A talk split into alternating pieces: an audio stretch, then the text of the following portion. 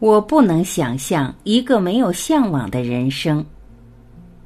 钱穆。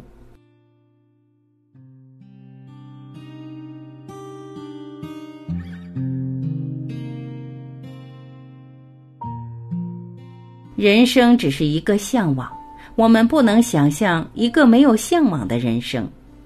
向往必有对象，那些对象则常是超我而外在。人生一般的要求，最普遍而又最基本者，一为恋爱，二为财富。故孟子说：“食色，性也。”追求的目标愈鲜明，追求的意志愈坚定，则人生愈带有一种充实与强力之感。人生具有权利，便可无限向外伸张，而获得其所求。追求逐步向前，权力逐步扩张，人生逐步充实。随带而来者是一种欢乐愉快之满足。近代西方人生最足表明像上述的这一种人生之情态。然而，这一种人生有它本身内在的缺憾。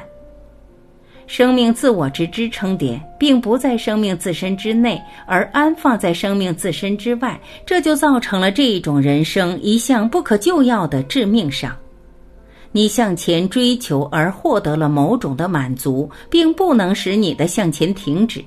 停止向前即是生命空虚。人生的终极目标变成了，并不在某种的满足，而在无限的向前。满足转瞬成空虚，愉快与欢乐眨眼变为烦恼与苦痛。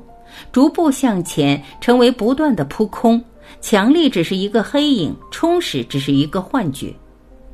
人生意义只在无禁止的过程上，而一切努力又安排在外面。外面安排逐渐形成为一个客体，那个客体终至于回向安排他的人生宣布独立了。那客体的独立化，便是向外人生之僵化。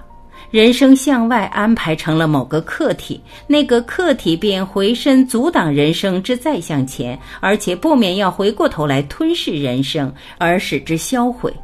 你前一步要感到铺着一个空，因而使你不得不再前一步，而再前一步又还是铺了一个空，因而又使你再继续不断的走向前。向外的人生是一种图示的人生，而向内的人生是一种洗刷的人生。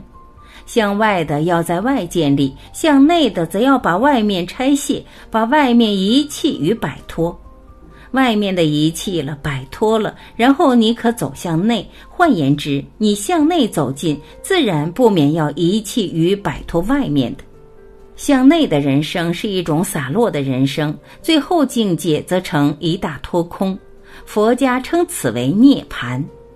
涅槃境界究竟如何呢？这是很难形容了。约略言之，人生到达涅槃境界，便可不再见有一切外面的存在，外面一切没有了，自然也不见有所谓内内外俱泯那样的一个境界，究竟是无可言说的。倘你坚要我说，我只说是那样的一个境界，而且将永远是那样的一个境界。佛家称此为一如不动。依照上述向内的人生，就理说，应该可能有一个终极宁静的境界；而向外的人生，则只有永远向前，似乎不能有终极，不能有凝止。向外的人生，不免要向外面物上用功夫。而向内的人生，则只求向自己内部心上用功夫。然而，这里同样有一个基本的困难点：你若摆脱外面一切物，遗弃外面一切事，你便将觅不到你的心。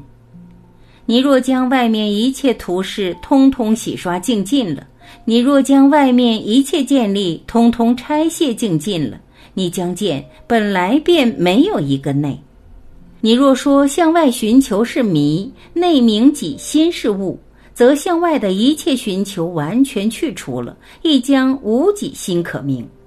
因此，禅宗说：迷即是物，烦恼即是涅槃，众生即是佛，无名即是真如。如此般的人生，便把终极凝止的境界轻轻地移到眼前来。所以说，立地可以成佛。